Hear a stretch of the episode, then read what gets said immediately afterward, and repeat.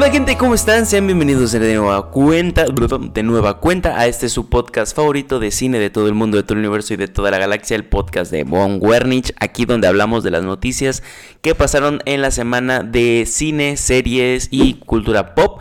Y eh, sí, recuerden que estos videos, este es un estilo más auditivo, así que no meto tantas imágenes, más que nada es mi cara como para que ustedes piensen que están aquí platicando conmigo. ¿Ves? Yo así me siento como que platico con alguien cuando estoy aquí hablando solo durante 25 30 minutos.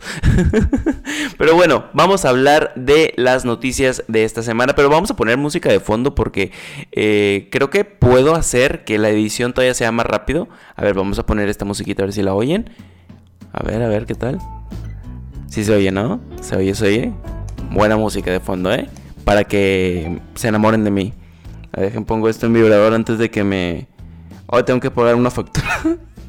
ok, luego la pago. Gracias por recordarme el celular. Eh, vamos a hablar de las noticias del cine de esta semana. Aquí recuerden que tenemos mis redes sociales para que vayan y me sigan y para que veáis y me des mucho, mucho amor.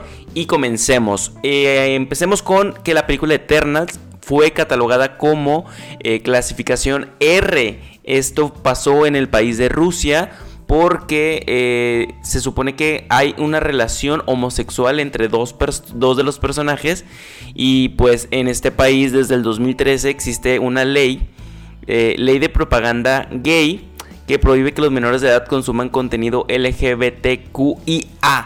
Mm, no sé qué tanto le afecte a la película de Eternals para que le vaya bien o mal. Digo, Rusia es un país muy grande y es un país pues que consume mucho, pero mira, eh, creo que no, no, va a afectar mucho. No creo que en Rusia no haya piratería y las personas que en realidad quieran ver la película de Eternals la van a poder encontrar de seguro en alguna plataforma muy legal, de seguro, o ilegal.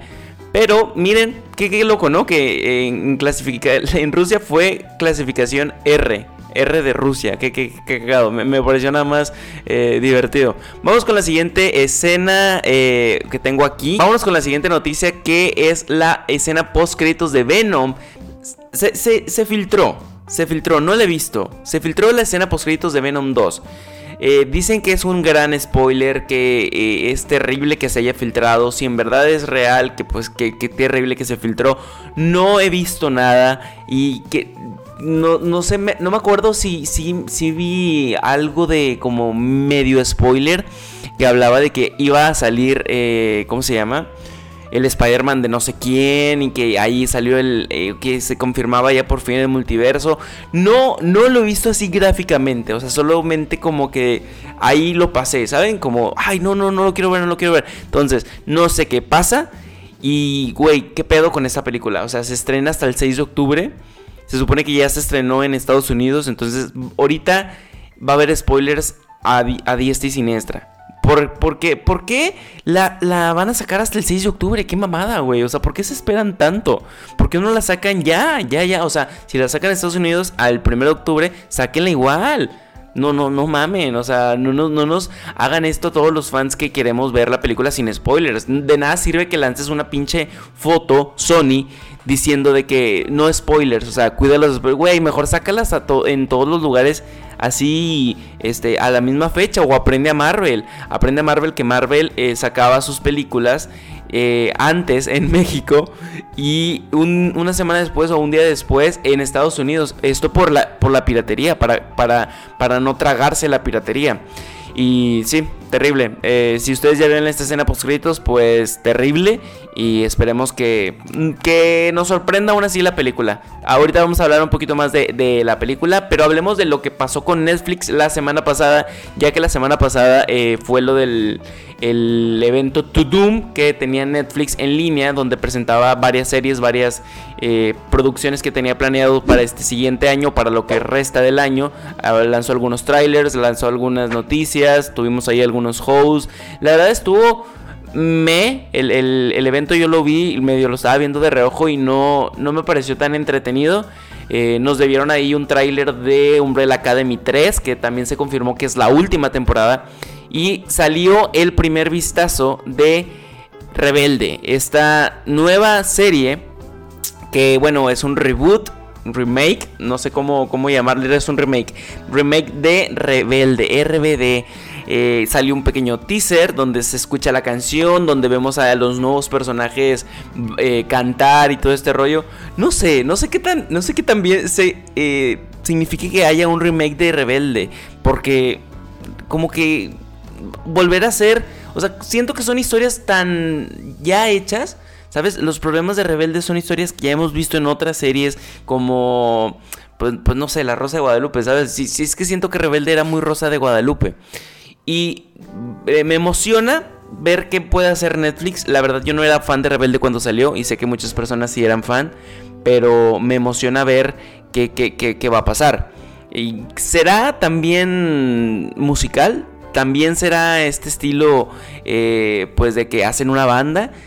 ¿Tendrá pocos capítulos o será muy larga? Eh, creo que eso es lo que me llama más la atención. Si la van a hacer muy larga como lo que hacía Rebelde, que eran 4, 250 capítulos, o si solamente son 10 capítulos donde te sintetizan todo o todavía menos capítulos. Creo que lo que quiere hacer es eh, Netflix es explotar esta propiedad y agarrarse de la nostalgia para que todos los que vimos Rebelde digan, ah, mira, ve Rebelde otra vez. Ya tengo 30, pero voy a ver Rebelde. Vámonos con la siguiente noticia que tengo aquí. Dice, salió el nuevo tráiler de, eh, bueno, el primer tráiler de la temporada número 4 de Cobra Kai con Johnny Lawrence y Daniel LaRusso cuando se unen contra el señor John Chris. Esta serie llega el 31 de diciembre, llega a finales del año, muy buena para estar ahí te, viéndola con tu familia. Se me hace una serie, yo, yo de hecho es una serie que veo con mi familia y me gusta mucho porque creo que abarca muchas cosas, está divertida, tiene acción, e, está padre y es como para verla terminando Navidad, termina Año Nuevo y te pones a ver eh, pues la cuarta temporada de Cobra Kai. Creo que muy buena. Yo sí la espero, la verdad. Me, ha gustado Cobra Kai hasta lo que han hecho eh, ahora. Pero sí, así que ustedes qué opinan. Vámonos con la siguiente noticia que tengo aquí que dice Eugenio Derbez nominado a los Oscars. Dice, según The Hollywood Reporter, a través de las predicciones de su crítico especializado, Scott Feinberg, muchos, muchos nombres, ¿eh? Dice, mencionan que el actor mexicano podría optar por una nominación en la categoría de mejor actor de reparto. Verga, esto es por su papel en Coda, película que está siendo ampliamente reconocida en los distintos festivales de cine internacionales como el Sundance o Toronto Coda Ah, Coda se encuentra actualmente en las carteleras de cine mexicano. Qué loco, ¿no? O sea que eh, todo empezara con un, un chiste porque cuando Eugenio sacó su película de No se aceptan devoluciones por allá del 2000, no me acuerdo, ¿eh? No me acuerdo cuándo fue, pero ya, ya, tiene un rato. Fue 2013 por ahí, 2015, la verdad no me acuerdo que todo empezara como un mame que decían, no, Eugenio va a ser nominado por su película de No se aceptan devoluciones y que la van a lanzar y que no sé qué, todo esto como que eh, era, era, un chiste que tenían ahí la, pues toda la gente que está involucrada con las noticias del cine y ahora resulta que, que sí podría ser nominado. Es, es la historia de, de, Adam Sandler, tal cual.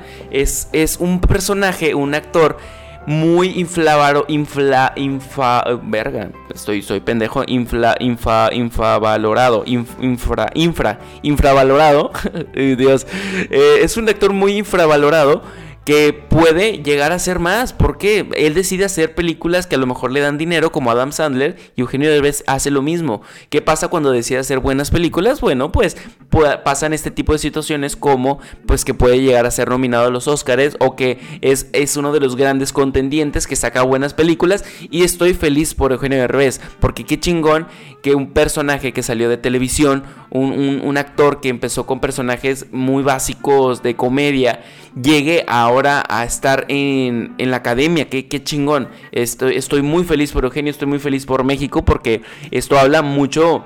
O sea, esto habla muy bien, déjenme, ahí está. Esto habla muy bien de, de México, güey. O sea, que se puede, cuando se quiere. Feliz, felicidades, Eugenio, si, si eres nominado y esperemos que sí sea.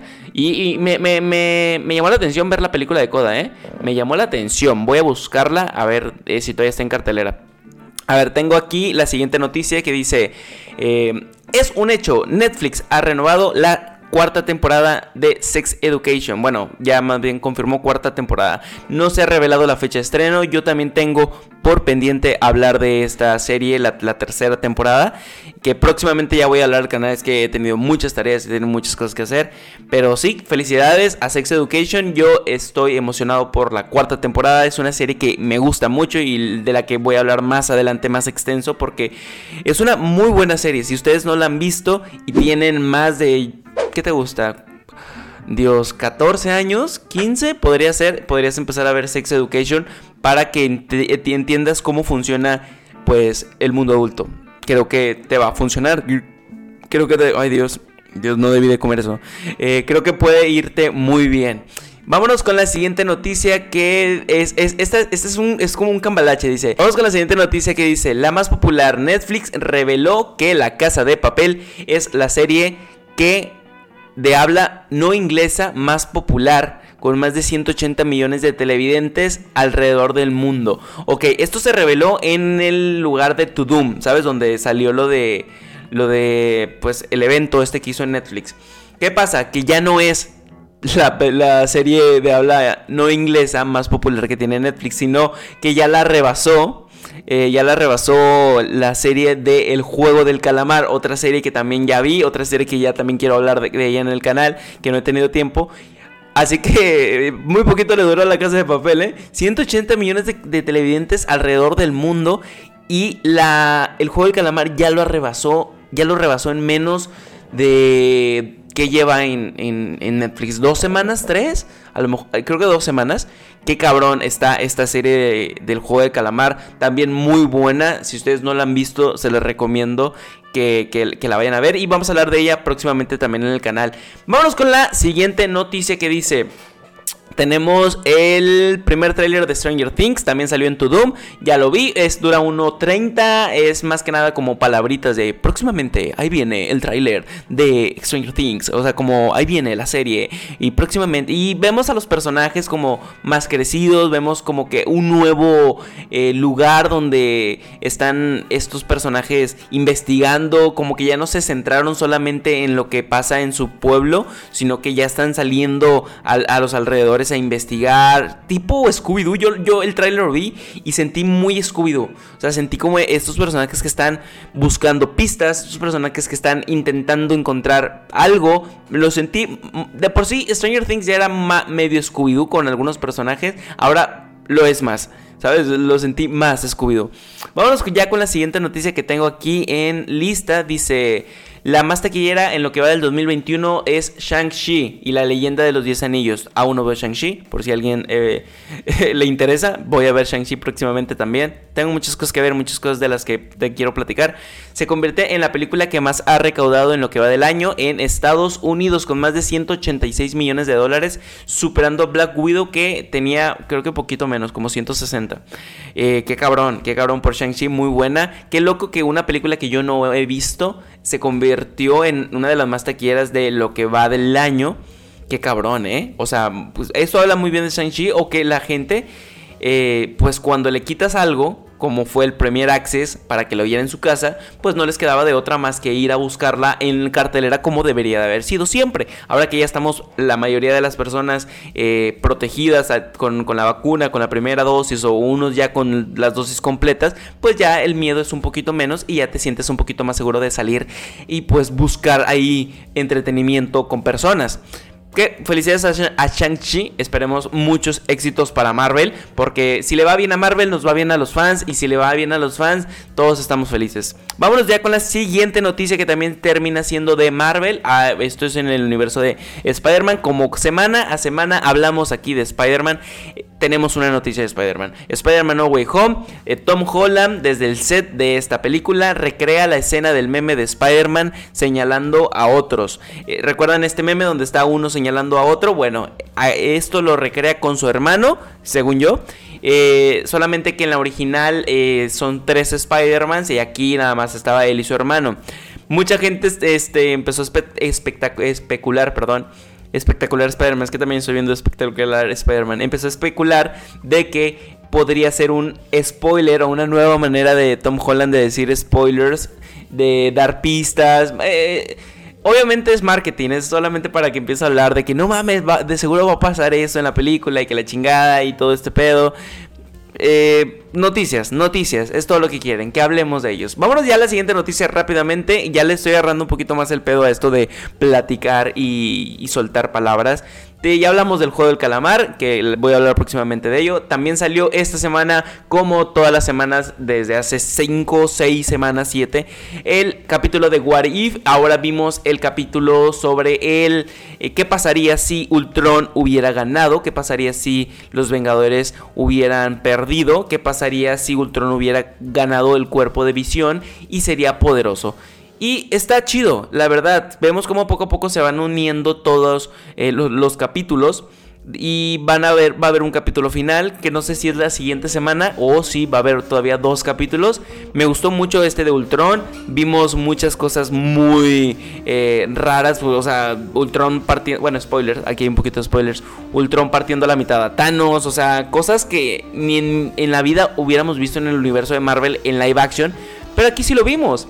Me gustó y espero que lo hagan bien. Fíjense, nadie le tenía fe a What If, nadie le tenía fe de que decían, hey, es que ningún capítulo está conectado, es que no están pasando eh, situaciones que conecten uno con otro. Y miren, Ultron está conectando capítulos, capítulos, capítulos, para que al final tengamos todos un gran eh, crossover. Creo que esto es lo que va a hacer What If, creo que Creo que lo hubiera hecho un poquito mejor. O sea, como que sí, cada capítulo se sintió diferente.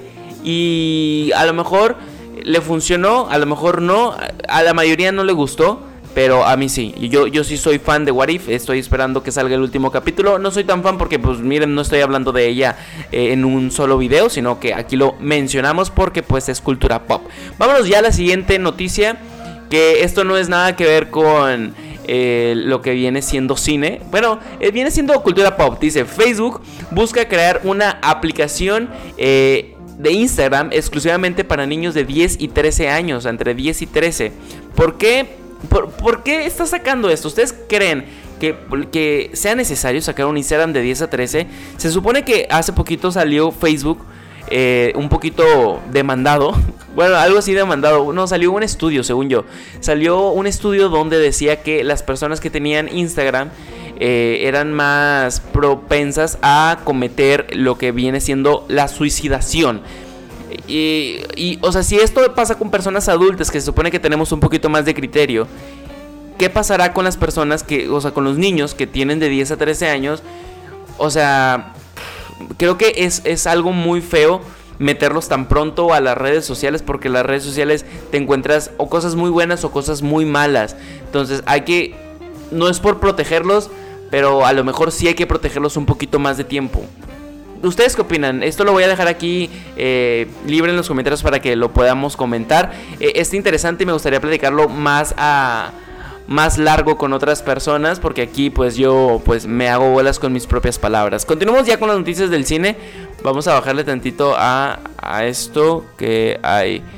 Dice Venom Let There Be Carnage. Ya salieron las primeras críticas. Les digo que ya salió la, película en algunos lados. Eh, la película esperada por eh, muchas personas ya tiene sus primeras reacciones y les voy a leer aquí algunas. Dice, cuando se trata de Venom es simple. Si te gustó la primera película, te gustará esta segunda. No te gustó la primera, es así como te sentirás aquí. Dice, es divertida, es frívola. Ay, le están dando mucho hype a la, película de Venom 2. Venom 2, a la película de Venom 2. Y, esperemos que, le vaya muy bien. Se estrena aquí en Latinoamérica el 6 de octubre y aquí en 5, en 4 días. Eh, del día que está saliendo este video. Se estrena el 6 de octubre. Esperemos que le vaya muy bien. Y vámonos ya con la siguiente noticia que es de Netflix. Dice, Netflix ya adquirió lo que viene siendo el Night School Studio. Es un estudio de videojuegos que eh, recordemos que Netflix iba a empezar a meter sus manitas en lo que viene siendo lo que son los videojuegos. Iba a sacar ya sus sus, videojuegos, no sé si de sus propias series o videojuegos originales, que es lo más probable que como que lo mezcle, ¿sabes? Videojuegos y películas originales ahí todo, todo mezclado. Eh, poco a poco vamos viendo cómo sí se va metiendo ya en este mundo. Y chingón, esperemos que pronto podamos jugar ahí Call of Duty en, Netflix o cosas así, ¿sabes? el juego de Stranger Things o cosas así más cabronas, La Casa de Papel, estaría chingón, ¿eh? Vámonos con la siguiente noticia que dice, es un rumor, un rumor eh, bueno, no, es un rumor, perdón. Aquí tengo una noticia de James McAvoy. Dice, eh, James McAvoy, recordemos que fue el profesor X en, el, en los X-Men. Este pelón en silla de ruedas que tiene poderes. Bueno, James McAvoy fue él. Dice que estaría dispuesto a interpretar al profesor X. Dice... A ver, aquí tengo algo de lo que dice. Así que si mi tiempo se acaba, o sea, de que pues no lo vuelvo a interpretar, dice, estoy contento con el tiempo que pasé y el tiempo que me dieron. Si llega una buena escritura y la gente quiere hacer cosas conmigo, siempre estaré abierto a ese paso. O sea que está abierto a que lo inviten, está abierto a que Marvel le diga, eh, vente otra vez y eh, participa aquí. Obviamente no, no se va a negar, no se va a negar, sabe cuánto dinero hay ahí, sabe cómo, cómo puede explotar de repente.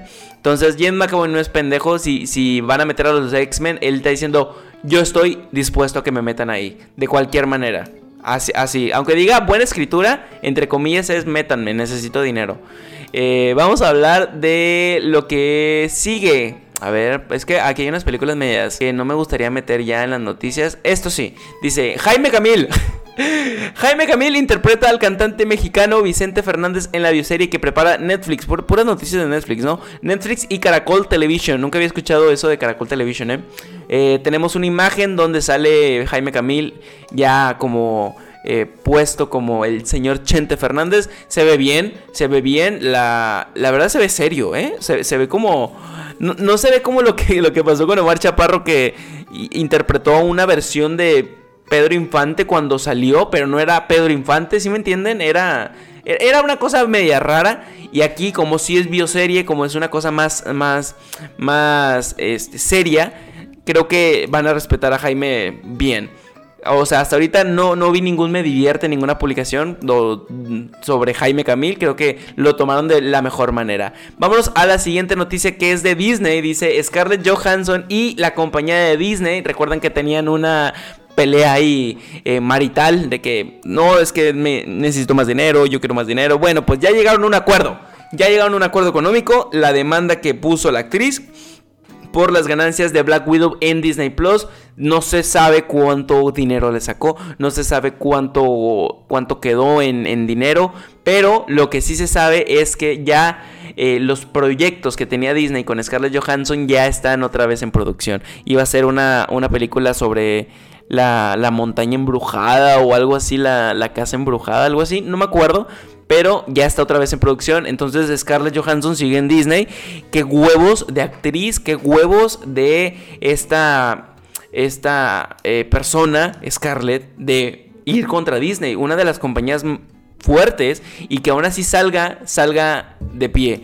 Obviamente no, sé qué tanto Disney la vaya a traer como en eh, como amarrada, ¿sí me entienden? Como, como de que no hagas esto o qué tanto Scarlett los tiene como eh, amarrado a Disney. Es, está raro, pero miren, mientras la actriz esté feliz trabajando ahí, todos estemos felices. Eh, ¿Qué tenemos aquí? Últimas noticias. Aquí está. Tengo la, crítica de Venom 2, que fue 75% en Rotten Tomatoes. En Rotten Tomatoes, de 48 reseñas que tuvo. Y 75% creo que está bien, ¿eh? O sea, no es la gran cosa. A películas peores han recibido eh, otras películas que no son tan buenas como... ¿Cuál, ¿Cuál fue? La Mujer Maravilla, creo que la 2 recibió un 90 y tantos por ciento y es, la verdad es una mierda de película bueno, eh, no es una mierda, pero no es la gran cosa. Y que reciba 75, eh, creo que está muy bien. Creo que está muy bien. O sea, porque normalmente lo que le gusta a los críticos no le gusta a la gente. Es, ahí ya es algo revuelto.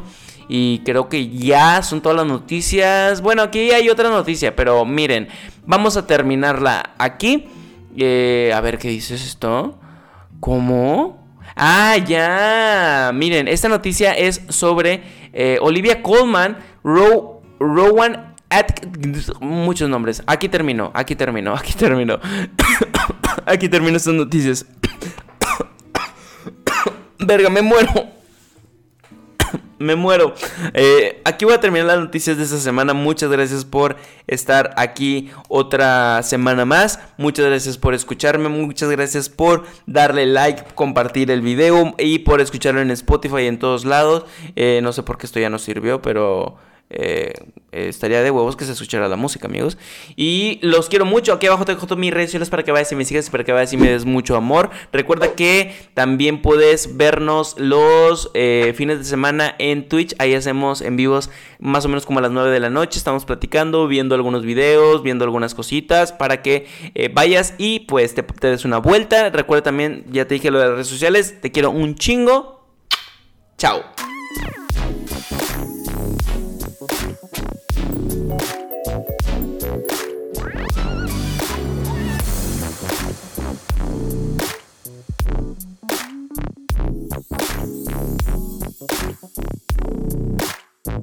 ピッ!